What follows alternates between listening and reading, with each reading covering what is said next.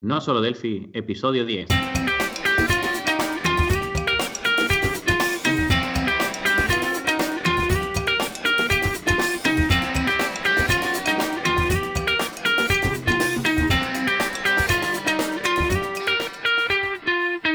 Bienvenidos a nosolodelphi.com, el podcast, el programa donde hablamos entre otras cosas de Delphi. Mi nombre es Johnny Suárez, MVP de Embarcadero en Colombia, y al otro lado tenemos a Emilio Pérez, también MVP de Embarcadero en España. Hola Johnny, hoy es nuestro primer episodio del 2018 y tenemos un invitado muy especial en nuestro podcast. ¿Estás por ahí, invitado? Sí, acá estoy. Oye, hola, hola a todos. eh, bon día, ¿cómo va usted? muy bien. no sé si lo han reconocido, pero para quienes no lo hayan hecho, es Fernando Risato de Sao Paulo y es Lead eh, Software Consultant de Embarcadero. Bienvenido, Fernando. Hola, Emilio. Hola, Johnny. Gracias por estar aquí. Es un placer. Eh, gracias por, por, la invitación. Muchas gracias. Gracias a ti por, por, estar aquí. Este primer episodio del año va a ser un poco diferente a, a los otros. No sabemos si siempre será así cuando eh, tengamos una entrevista, pero vamos a probar un formato un poco diferente. Y es que durante todo el podcast vamos a tener a Fernando Risato ayudándonos con todas nuestras dudas que tenemos. Bueno, entonces vamos a empezar con la sección noticias y eventos de la semana. La noticia principal es que esta semana han venido los Reyes Magos de Oriente a nuestro podcast y vamos a regalar un curso de Object Pascal a todos nuestros oyentes. Para esto, solo tienes que registrarte en nuestra plataforma. La forma de realizarlo es, eh, la explicaremos en las notas del programa y estamos muy contentos con el curso. Es muy básico, pero explicamos de manera muy sencilla los comienzos con Delphi y su programación orientada a objetos. Sí, es algo que nos han ido pidiendo y eh, estamos muy contentos de haber conseguido este primer curso y esperamos que, os guste. Y bueno, vamos a ir al, a la sesión del tema de la semana.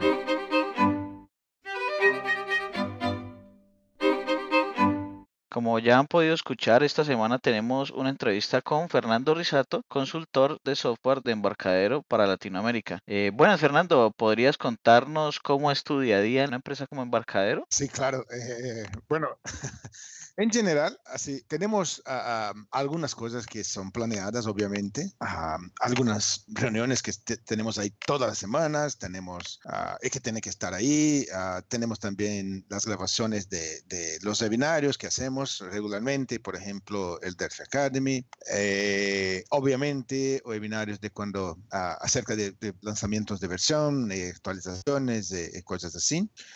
Uh, pero en general, uh, eh, en un día, digamos, normal, es todo basado en, correos, contestar correos, eh, eh, eventualmente arreglar uno u otro ejemplo o ayudar a un cliente, cosas así que, que tiene alguna dificultad, que necesita algo. Uh, entonces, en general, es un contacto muy así, frecuente con, con, con los clientes. esto es la mayor parte de los días. Sí. Muy, muy modo consultoría, ¿no? Sí. Sí, muy mm. así.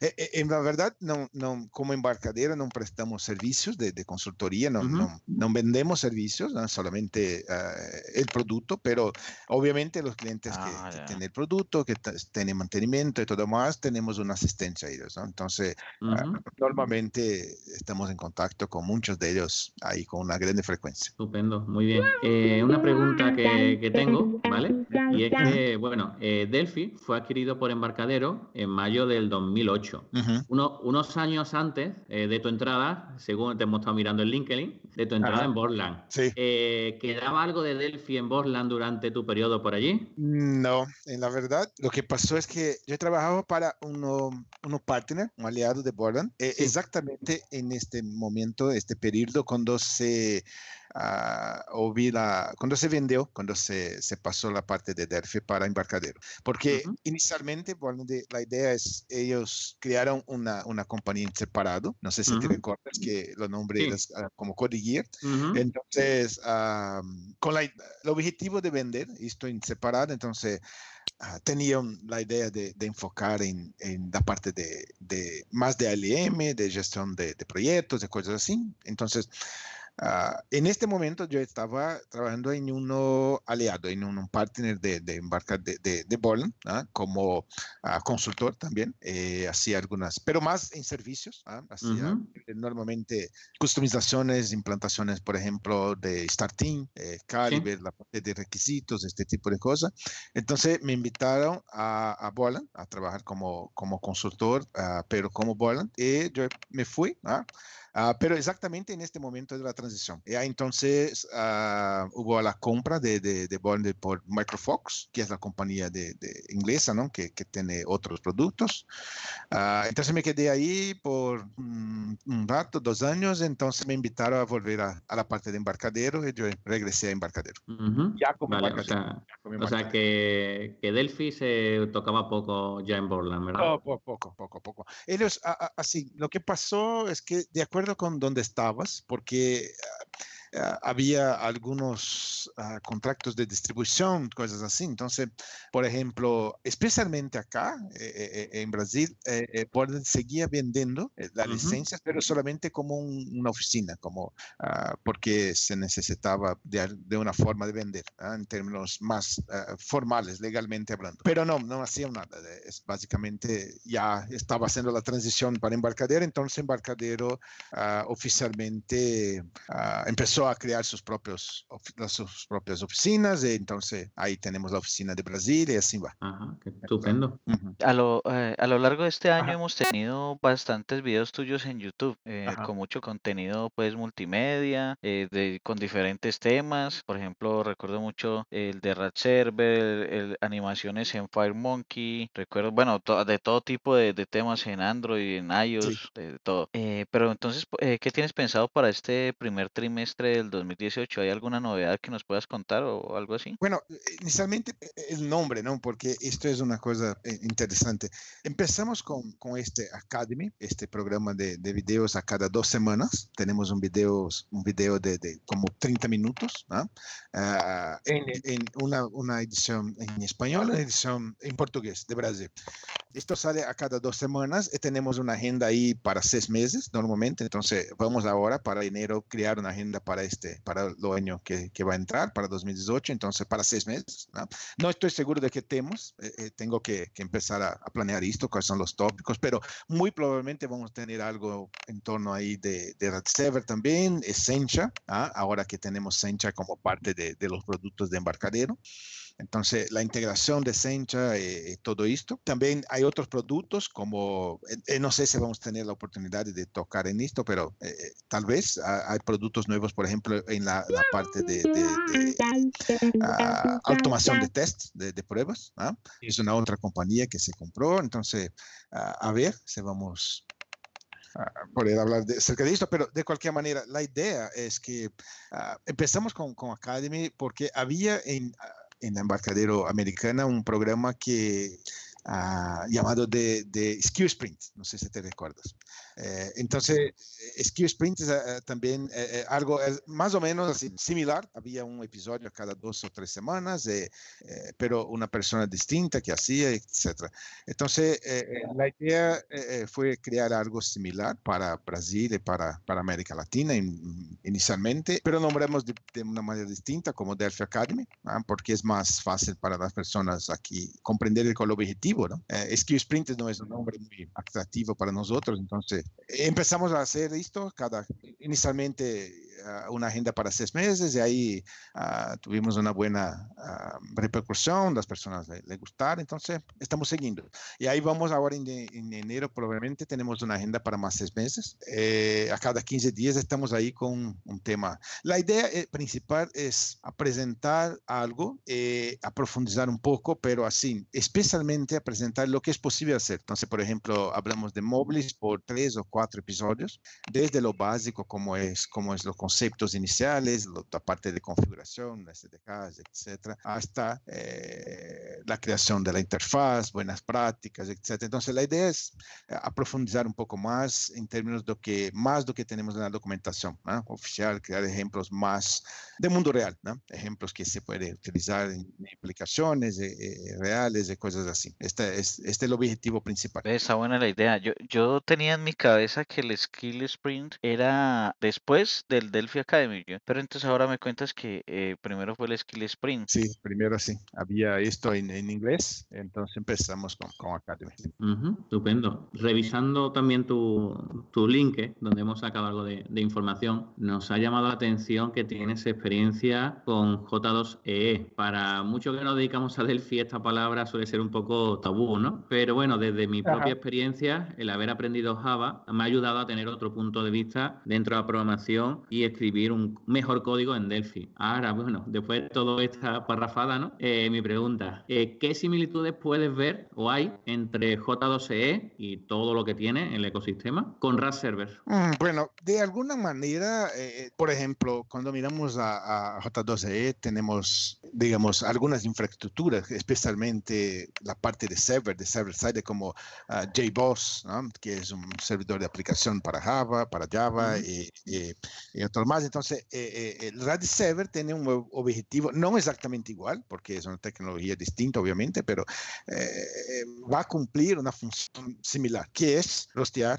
objetos de servicios en, en Delphi o C++. ¿eh? No es exactamente un, igual, pero tiene un objetivo similar. Tiene... Va a ser un, un Glassfish, por ejemplo, o un Tomcat, por ejemplo. Por ejemplo, por ejemplo, en esta línea. Y especialmente así, la escalabilidad, ¿no? Entonces, la idea con, con RadServer es permitir uh, una escalabilidad mayor, eh, permitir un, que las personas, uh, por ejemplo, deployment, eh, hacer el despliegue en la nube y todo más. Entonces, este es, pero tiene más, ¿no? RadServer tiene algunos recursos recursos que, que, son bastante interesantes, como la parte de, de la integración con beacons. De, entonces, uh, pero sí, hay en términos de similaridad, de, de, es más, eh, digamos, en términos de arquitectura, pero no exactamente de, recursos, ¿no? Eh, eh, no exactamente técnicamente hablando. Es que la, el RAS Server hemos escuchado que tiene muchas bondades, pero por muchos vídeos que, que vemos, uh -huh. no nos queda 100% claro de todo lo que se puede conseguir con él. Nos uh -huh. has hablado de, de, muchas palabras técnicas, ¿vale? Pero -huh. para la persona del día a día que nunca ha tocado RAS Server, queda un poco raras, ¿no? Un poquito -huh. fuera de, de, desconocimiento. ¿Nos podría un poquito más eh, llano, un poquito más a la persona que nunca ha tocado eh, RAS Server? ¿Nos claro. podría aclarar un poquito? Claro. Inicialmente, ¿no?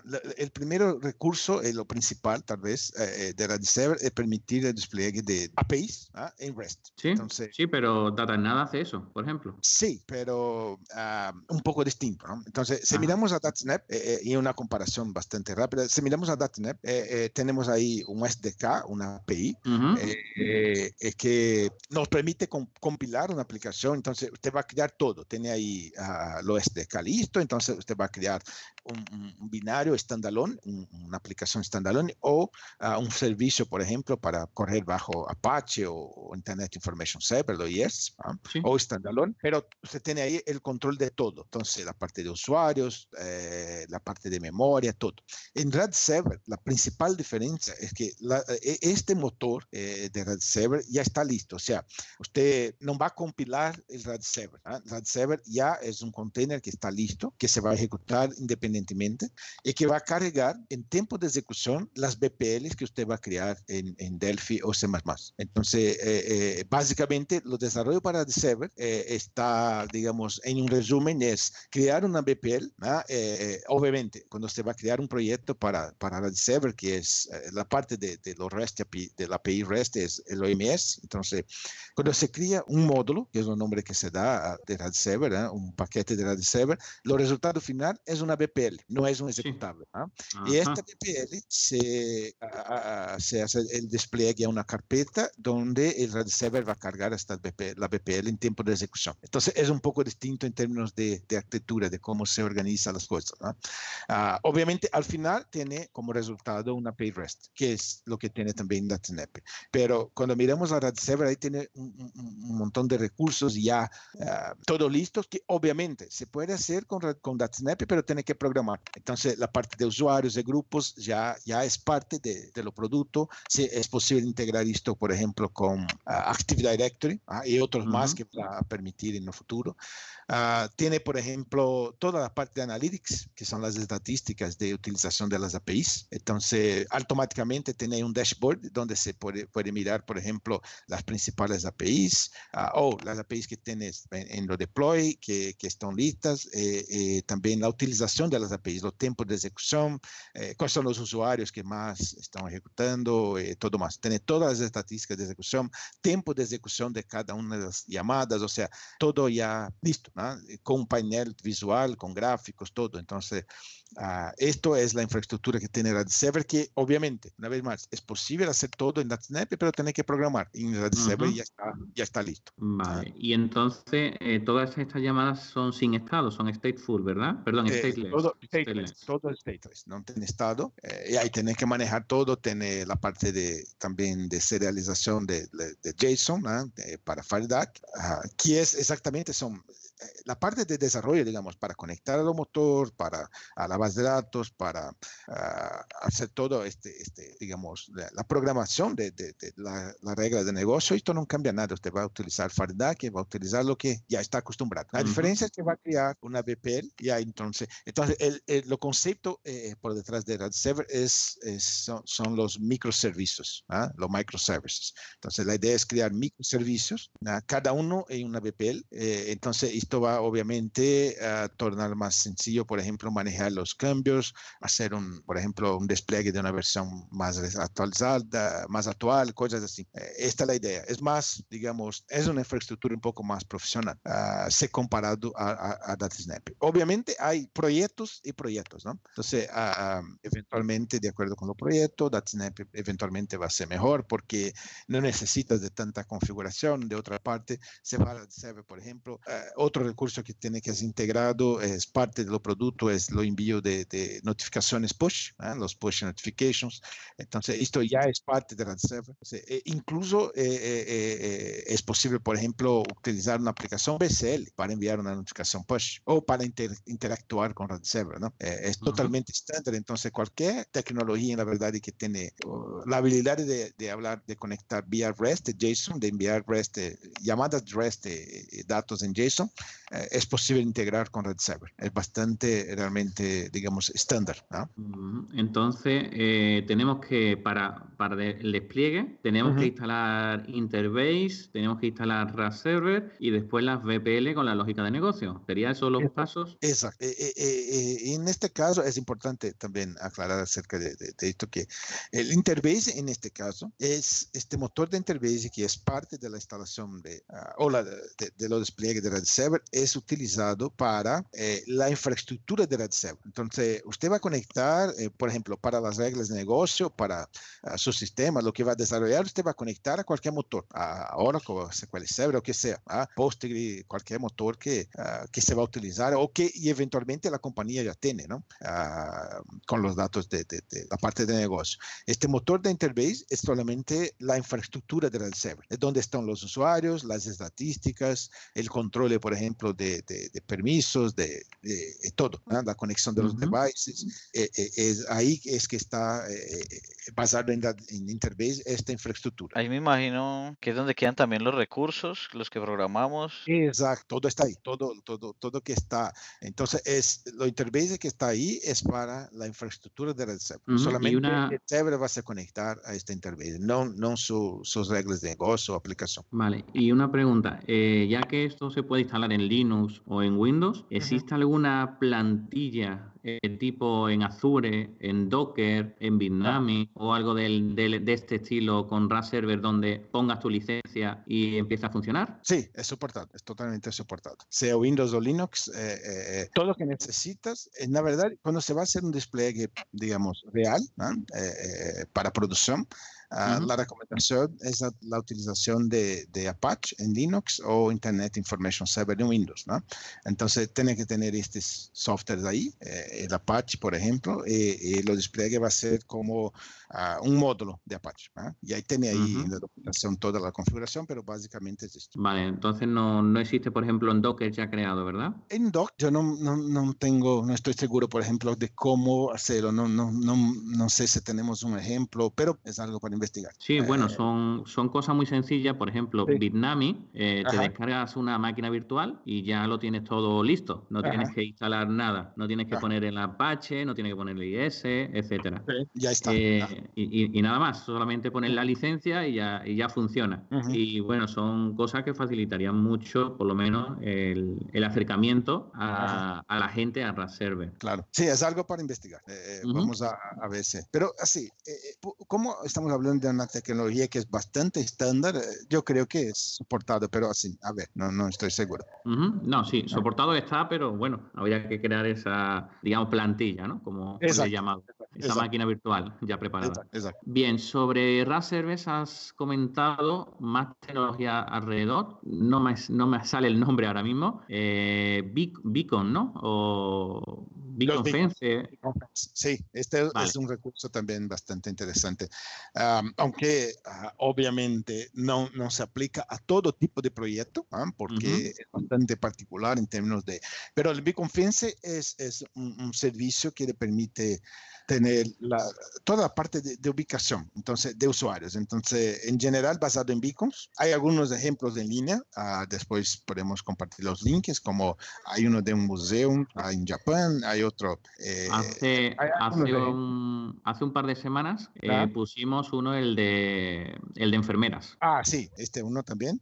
En términos generales, lo que nos permite es eh, tener este concepto de GPS indoor, donde con, con digamos, la utilización de beacons, ah, es posible eh, no controlar, pero es posible ah, seguir una persona, dónde estás, en qué silla estás, por ejemplo, o, por ejemplo, tener el control de acceso ¿no? en la compañía, en partes de la compañía, o tener, por ejemplo, en un hospital, cómo, uh, cómo se guiar, dónde se está, dónde, para dónde se debe ir, e, etc. Entonces, pero entonces, realmente un beacon, que es? ¿Un móvil, un llavero, mm, un pequeño aparato mm, con GPS interno, que es un beacon en sí. Exacto. E, e, este, el beacon, normalmente para, para este tipo de proyectos son, e, es algo que se debe tener, por ejemplo, ah, ¿cómo es el nombre? por ejemplo, si vamos a hacer esto en, un, digamos, una compañía, una industria, un hospital, tiene que ah, estar seguro que todas las áreas por donde se va a rastrear los usuarios están cubiertas debidamente con los beacons, con señales de beacons, ¿no? Ah, entonces, obviamente hay distintos equipos con distintas capacidades, entonces tiene ahí que, investigar un poco, pero básicamente tiene que tener ah, toda la parte cubierta con esto, con beacons, con la visibilidad de beacons. ¿ah? Cada uno tiene ahí eventualmente soporte, por ejemplo, alcance de, de, 30 metros. Fernando, ¿un beacon podría ser un RFID? No, es un poco distinto de esto, porque el, beacon, el beacon no es eh, el beacon solamente envía un, un señal. Ello, ello no tiene, por ejemplo, no es algo que, que, que, tiene, por ejemplo, una acción, ¿comprendes? Ello básicamente envía un señal eh, eh, de acuerdo con las distancias que se está eh, desde el smartphone a este beacon, es posible tener una aproximación de la distancia que, que la persona está de este beacon. Entonces, por un concepto de triangulación de, de, los beacons, es posible tener una idea de dónde la persona está. Pero es un poco distinto de, lo, de, de, este tipo de cosas, por ejemplo, como para con, que se utiliza normalmente para stocks, este tipo de, no es exactamente, es más, eh, eh, eh, por ejemplo, para ubicación realmente. parece un, parece un, GPS interno. Sí, o un farol, como un farol, porque está ahí emitido un señal y ahí es posible saber que la persona está cerca de este señal y a qué distancia está de ese señal. Básicamente esto. Así funciona, así funciona GPS, es decir, de, a partir de varias señales, por triangulación sabes dónde te encuentras. Exacto, es como un GPS pero local, por eso decía Fernando que era indoor. En resumidas cuentas, lo que nos está contando Fernando es que si queremos implementar una solución con Bacons y Bacon Fence, sería montar en un local los aparaticos que emiten la señal por todo el local, los aparaticos que emiten la señal y una aplicación, digamos, en un dispositivo móvil que lea esa señal y que a, su vez vaya al servidor y, le indique y vuelva a esa señal pues una ubicación como tal. Eso es, en resumidas cuentas, lo que nos estás contando, ¿sí o no, Fernando? Exacto, exactamente. Y por ir más a la arquitectura, ¿vale? Me interesa mucho. Eh, ¿Esas señales van por Bluetooth, Wi-Fi o cómo llegan? Es por Bluetooth. Todo el Bluetooth, eh, Bluetooth Low Energy, ¿no? que es un Bluetooth de bajo consumo de energía, porque básicamente es algo bastante sencillo que se envía a, algunos bytes solamente de, de datos de para que sea posible tener ahí la, primero la identificación de los devices, de donde se está mirando, porque imagina que, por ejemplo, en, ah, digamos, en un local público o en shopping o cosas así, ah, usted va eventualmente a tener beacons de distintas aplicaciones. Entonces, tiene la identificación de los beacons, que es un número serial, para estar seguro que usted está mirando a los señales exactamente de lo que necesita, ¿no? O de los sí, como, como se hace con lo de app sharing o algo así. ¿Verdad? Eh, sí. El exacto. Exacto. Perfecto.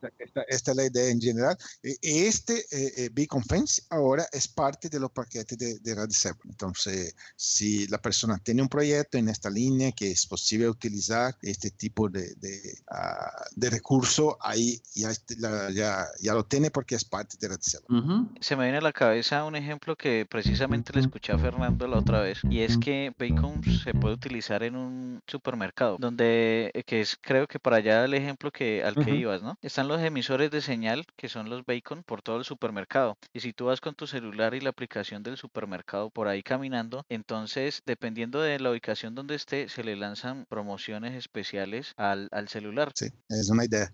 Eh, hay muchas aplicaciones, es mucho más un tema de creatividad, de cómo utilizar esto ah, de una manera que sea, digamos, atractiva, pero no invasiva, ¿no? Ah, no invasiva. Especialmente se vamos a, locales, a lugares así públicos. Entonces, pero es, interesante, es bastante interesante. Muy interesante. Bueno, por último, eh, Fernando, hemos hablado mucho de Server. Entiendo que, como me has dicho, es escalable. Es decir, podríamos tener dos, tres servidores con Server trabajando a la vez o un solo servidor que le ponemos más memoria, más eh, CPU. Ah, bueno, eh, yo creo que los dos, pero principalmente en términos de, por ejemplo, a tener más escalabilidad, pero también tener la posibilidad de hacer como un, balanceamiento ¿no? de la carga y todo más.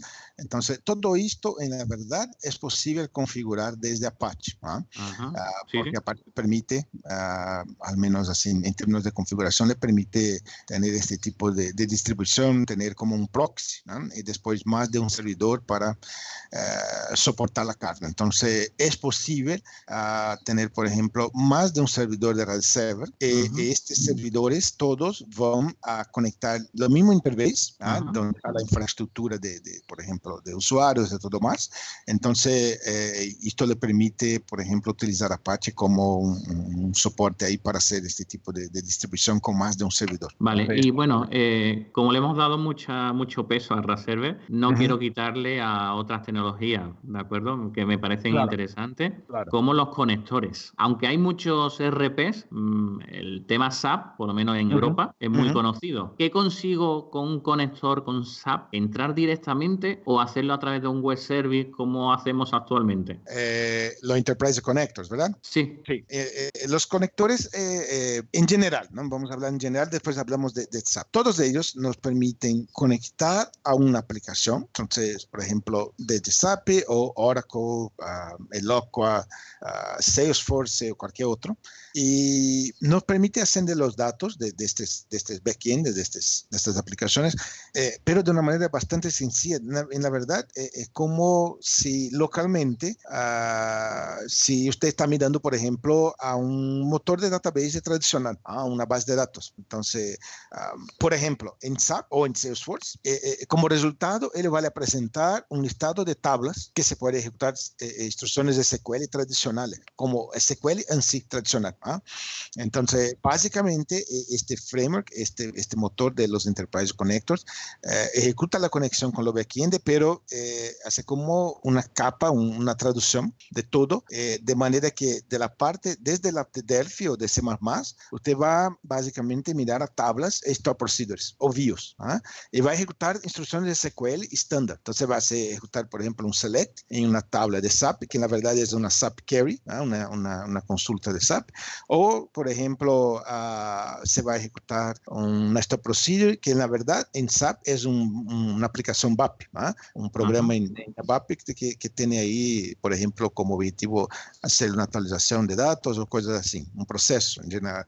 Entonces, eh, eh lo conector va a ser visto de manera bastante transparente. Uh, en términos más técnicos, la conexión eh, va a ser distinta de acuerdo con, con lo backend. Por ejemplo, en Salesforce, que es una infraestructura REST, ¿ah? está en la nube, entonces él mira directamente la API de, de Salesforce REST. Uh, en SAP, él va a conectar a los servicios de uh, NetWeaver.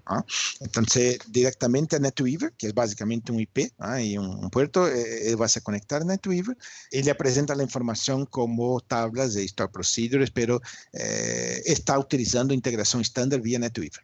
Entonces, bastante, bastante sencillo. O sea, por un lado, digamos, por ejemplo, en Salesforce utiliza REST API, que pues si uno se mete a, a leer esa REST API, le tocaría hacer manualmente el consumo de todas esas funciones, mientras que con el con los Enterprise Connector uno lo utiliza como si fuera un motor SQL. Exacto, y, local. Eh, local, exacto. Y si fuera SAP, si nos fuéramos a conectar a SAP, seguimos utilizándolo como motor SQL normal, pero él ya no utiliza, digamos, la REST API, sino que utiliza otra forma de conexión que ya trae SAP, ¿cierto? El NetWeaver, que es lo estándar de SAP. Y así para cada uno de, los, de las aplicaciones soportadas. Ellos conectan a, a esta aplicación utilizando la manera, digamos, estándar, el padrón que es enforzado por la aplicación. Eh, de nuestra parte, de la parte de Delphi o C++, vale presentar todo como tablas de Store Procedure. Eso, eso, me parece muy bueno porque pues no tendríamos que especializarnos en cada API, en cada cosa de cada sistema, sino que ya el, el Enterprise Connector hace eso por nosotros. O sea, no tenemos una curva de aprendizaje de, de ciertos sistemas. No. Esta es la idea. O, o, otra cosa es que ellos siguen actualizando los drivers, las conexiones, ¿no?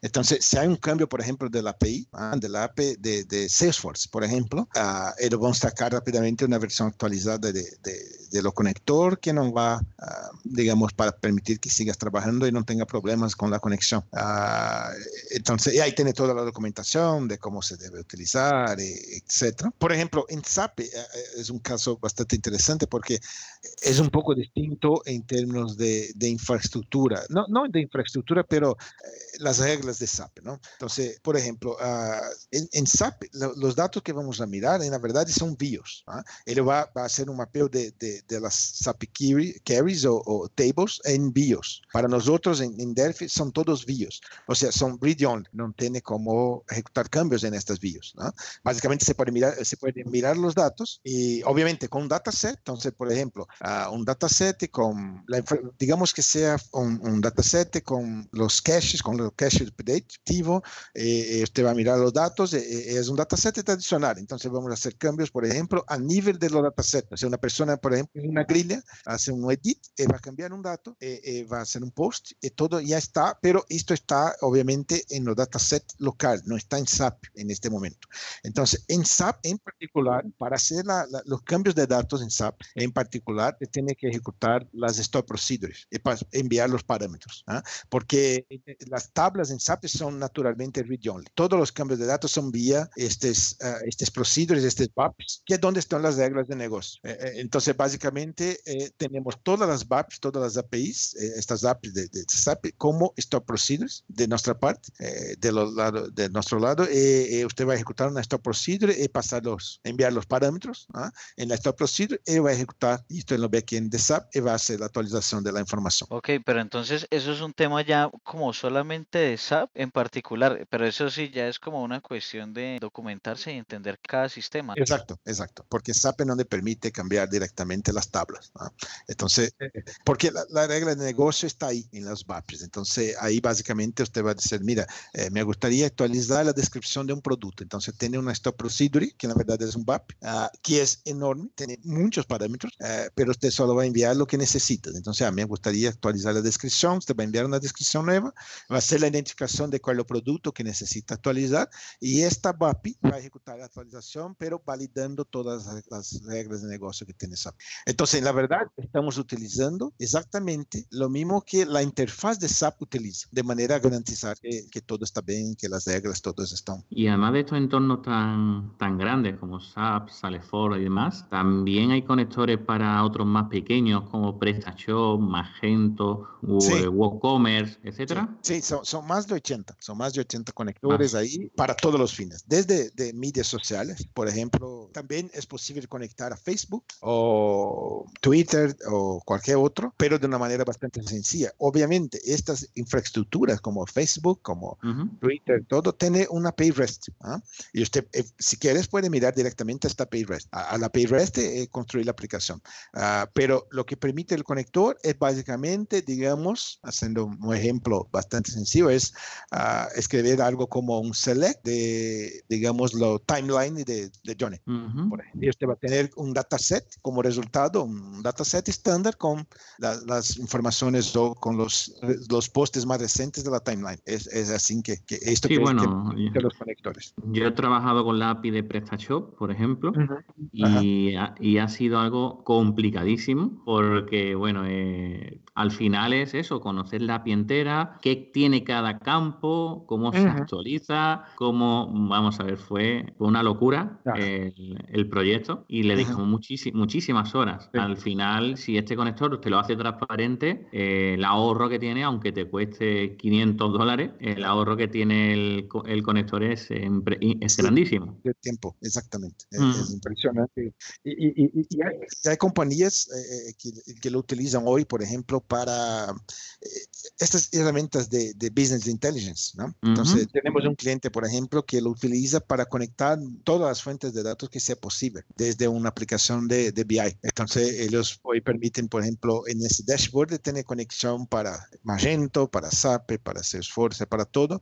Permite integrar todos los datos en un, en un dashboard ¿no? uh, único. Entonces, es un, una manera bastante interesante de utilizar esto. Mm, entonces, se me ocurre a mí un caso de uso, ¿vale? No, no sé si estoy muy desorientado, ¿vale? Eh, yo quiero tener una aplicación eh, con RAS Server y que la persona se, se, conecte con usuario y contraseña, pero utilizando su cuenta de Facebook. ¿Sí? Eh, eso normalmente ahora mismo usamos un puente que es Firebase, Firebase. Uh -huh. pero ¿se podría hacer con estos conectores o sí, cómo? Sí, se podría. Eh, más uh -huh. que eso, porque tú sabes que, por ejemplo, por ejemplo, vamos siguiendo en el tema de SAP, que es algo bastante interesante porque es ampliamente uh -huh. utilizado, ¿no? Por ejemplo, SAP vale cobrar en términos de costo uh, de, de, de, utilización de, de, ERP por usuarios. Entonces, tiene un costo por usuario, ¿verdad? Entonces, por ejemplo, si usted va a desarrollar, por ejemplo, una aplicación móvil para conectar a, o va a con, contratar la aplicación móvil de SAP, por ejemplo, de SAP para los vendedores que están en la calle, tiene ahí un costo de un usuario para cada uno de los usuarios finales ¿no? que van a ascender a la aplicación. Uh -huh. Con esta infraestructura, si por ejemplo usted utiliza RAD Server para crear una aplicación, una infraestructura para conectar a SAP, entonces tener las aplicaciones móviles conectadas a RAD Server, es posible crear un mecanismo donde usted va a tener un usuario hablando con SAP, pero de la parte de RAD Server tener algunas centenas de usuarios vía móviles, por ejemplo, interactuando con SAP, pero con uno solamente usuario en la parte server, uh -huh. conectando uh -huh. a SAP. Entonces ahí se, también es un, una manera de, de, de, así. De ahorrar. Ya que estamos hablando del tema de, de, precios y esto, a mí nunca, o sea, para ser sincero, nunca me ha quedado muy claro cómo es el tema de licencia de los Enterprise Connector. O sea, si yo tengo eh, una licencia Enterprise de RAD Studio o una licencia Architect, eh, ahí tengo ya disponible eh, algunos Enterprise Connector o debo comprar alguna licencia aparte o tengo disponibles algunos y otros no. ¿Cómo, cómo es este tema ahí? No, en la verdad esto es un paquete totalmente aparte. Entonces, en la verdad es posible instalar esto desde Pro, ¿ah? porque Pro tiene, en Pro es posible tener el, los FireDAC, ¿no? Entonces, todo está basado en FireDAC. Entonces, desde Pro es posible tener los Enterprise Ah, pero es un paquete totalmente independiente, porque en la verdad esto es desarrollado por una compañía, es un uh, no es un producto de embarcadero, es, es uh, digamos, un, un, una distribución que tenemos, ¿ah? pero es desarrollado por una compañía que es CData, es el nombre. Uh -huh. ellos tienen conectores para otras plataformas también, básicamente ODBC, conexión vía ODBC para otras plataformas, y ahí ellos desarrollaron las conexiones nativas para FireDAC. La gran diferencia de lo que vende el, las personas de CData directamente, porque ellos no, no comercializan la parte de FireDAC, solamente nosotros. Entonces, este es el acuerdo que tenemos. ¿no? Entonces, ellos desarrollaron la parte de FireDAC y solamente Embarcadero lo comercializa. Eh, pero ellos tienen lo, estos mismos conectores, por ejemplo, vía ODBC para otras plataformas. ¿no? Y lo venden directamente. Uh, la gran diferencia es que en nuestro modelo de comercialización, usted tiene básicamente dos paquetes, uno de, de con algo como cerca de 40 conectores eh, y después un paquete full que tiene 80 conectores. Entonces es un paquete con 40. Entonces tiene que mirar ahí los listados de conectores y ver cuál interesa. ¿eh? Pero es un paquete que tiene 40 y un paquete que tiene todo, los 80 y pocos, ¿no? uh, 80 y picos ahí. Uh, pero es un paquete independiente eh, que, que, se compra separado de Delphi, eh, una licencia por desarrollador. La gran diferencia que tiene con, con relación a, a, la, a, a, lo que comercializa las personas de CData y otros proveedores también que tienen algo similar. hay otros no, no exactamente con todos estos drivers que tenemos hoy, pero hay otros. Uh, es que ellos uh, tienen una manera de venta que es basado en entonces por ejemplo si usted va a comprar el conector de CData por ejemplo ODBC eh, eh, lo costo es muy bajo para los desarrolladores ¿no? la licencia para desarrollo pero tiene una licencia para distribución por aplicación por distribución por equipo que va a utilizar. Y de nuestra parte no. Básicamente tiene una licencia uh, para los desarrolladores es una licencia normal permanente es tuya. Eh, y se puede crear cuántas aplicaciones distribuir para cuántos miles de usuarios quieres, no tiene costo adicional. Esta es la principal diferencia. Ah, ya. Pero si, por ejemplo, hoy eh, alguien que nos está escuchando tiene una licencia Enterprise, o sea, ¿podría hoy comenzar a probar estos conectores desde el Gerit? Sí, sí, sí, sí. Ah, ¿Qué limitante tienen esos conectores? No tiene limitante, solamente que va a tener una duración más corta, de 30 días. Pero se puede todo, se puede hacer todo. ¿eh? Y todos ellos están en Gerit. Básicamente tienen que bajar, instalar, ¿eh? elegir ahí lo, cual conector que quieres, bajar, instalar y ya está. ¿no? Eh, no tiene limitación y después, si hay algo que le gusta, que um, diga, digamos, ah, sí, es lo que necesitamos, vamos a seguir desarrollando con esto, ¿no? Uh, vamos a crear una solución, vendemos una solución eventualmente, porque con 30 días, con la performance que tenemos de desarrollo Delphi, es posible crear casi que una aplicación toda, ¿no?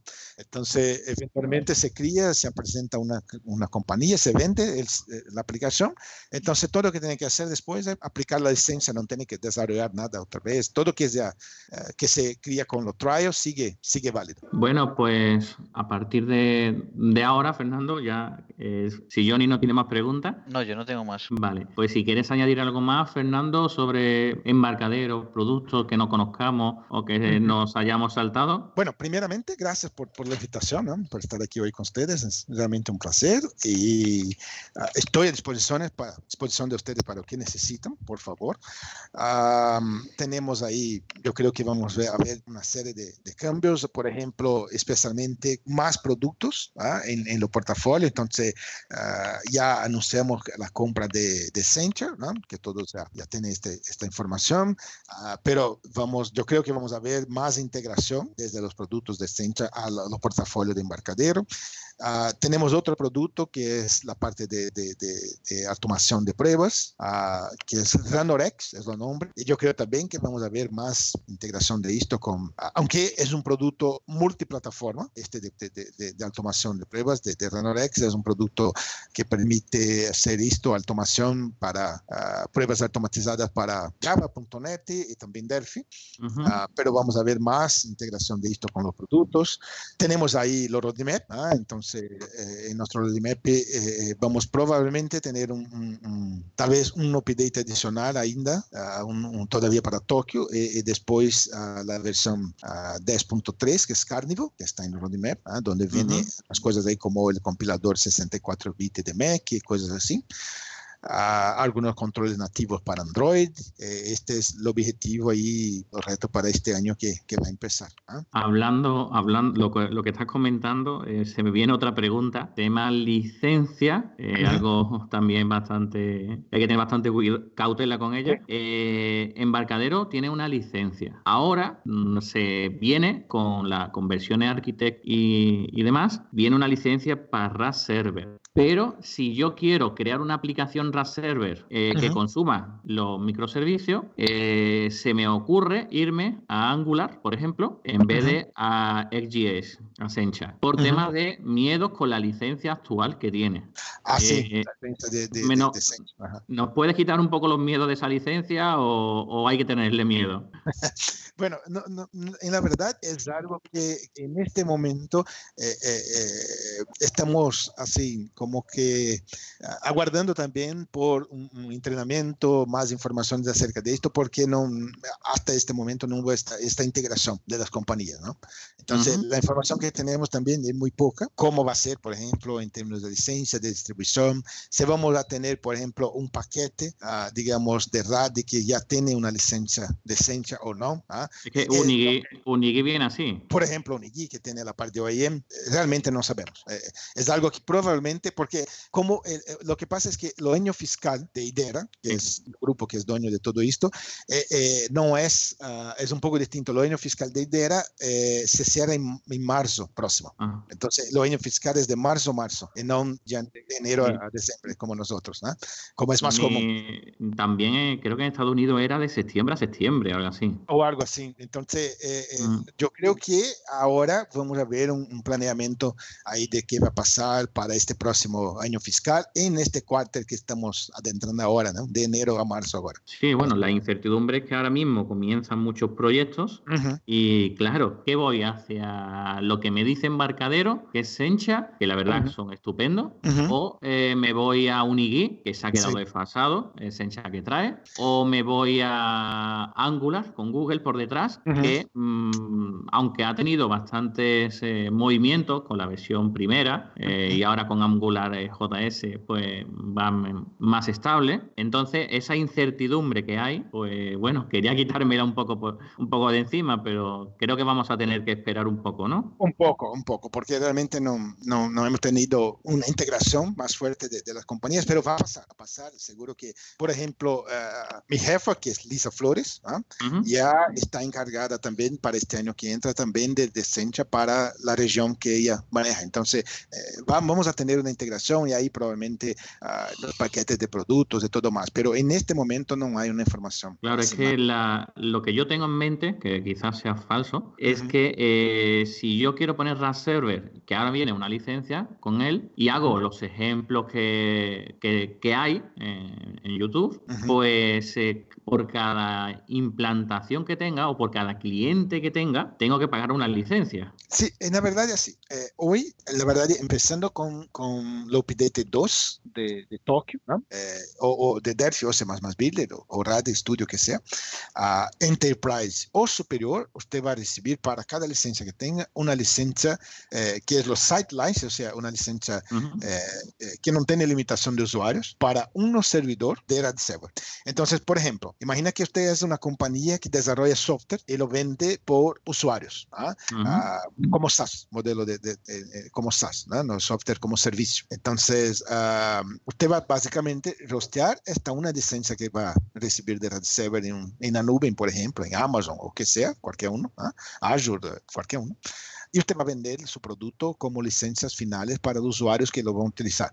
Entonces ahí se necesita solamente una licencia de server. Incluso se necesita, por ejemplo, escalar esto, poner más de un servidor eh, con la misma aplicación, ¿ah? entonces, o múltiples aplicaciones, más desde que sea una instancia de, de, de los servidores de datos, ah, en la verdad de, de, la infraestructura, entonces solamente necesita de una licencia. Pero si usted va, por ejemplo, a, digamos, crear un software que se va a vender como dicen un premise, que el cliente va a rostear este software. Entonces, esta licencia de la server, usted eventualmente puede pasar a un cliente, esta una que tiene, ¿ah? instalar en un cliente como parte de lo que está vendiendo a este cliente. Pero si usted va a licenciar, por ejemplo, este software ¿eh? un premise, o sea, la persona va a hacer la instalación, lo despliegue en la infraestructura de su cliente, solamente para este cliente, entonces ahí sí necesitas de una licencia de red server. Digamos, se vende, uh, se vende este software a 100 compañías, uh -huh. usted necesita 100 licencias de red server, porque son 100 implantaciones distintas. Y lo mismo ah, con Sencha, ¿no? Es lo mismo con Sencha. Bueno, no sé, de Sencha no estoy seguro, realmente ah. no estoy seguro porque no miré la, los detalles todavía. Uh, pero de server sí. Entonces, tiene que mirar ahí, por ejemplo, el tipo de escenario que es ideal para este producto. ¿no? Normalmente, este escenario, por ejemplo, de aplicaciones en la nube, en formato de servicios, como uh, eh, digamos, eh, eh, es como tener, porque una comparación buena para el server son estos backends, estos servicios de la nube como Parser, Kinvin, aunque Parser ahora es open source, pero tiene los proveedores que soportan Parser, ¿verdad? Uh -huh. Entonces, Parser, Kinvin, API42, Firebase y todos estos unos van a cobrar, tienen un costo mensual por número uh -huh. de usuarios o datos, o depende, ¿no? Cada uno tiene una métrica, pero en general tiene un costo. ¿ah?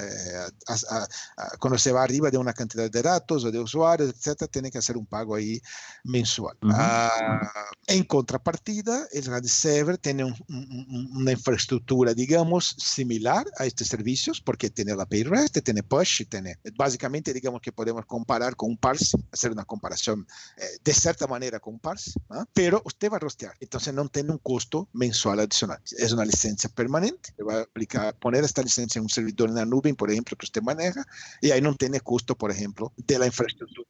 Exactamente. Esta es la diferencia. Y yo creo que este es lo mejor enfoque para saber que este, eh, eh, este tipo de aplicación con, con servicio en la nube. O sea, que vamos a tener un ahorro en tiempo de desarrollos uh -huh. y un ahorro, en, digamos, pago mensual. Bien, pues entonces, eh, ahora nos vamos con la sección El patrocinador.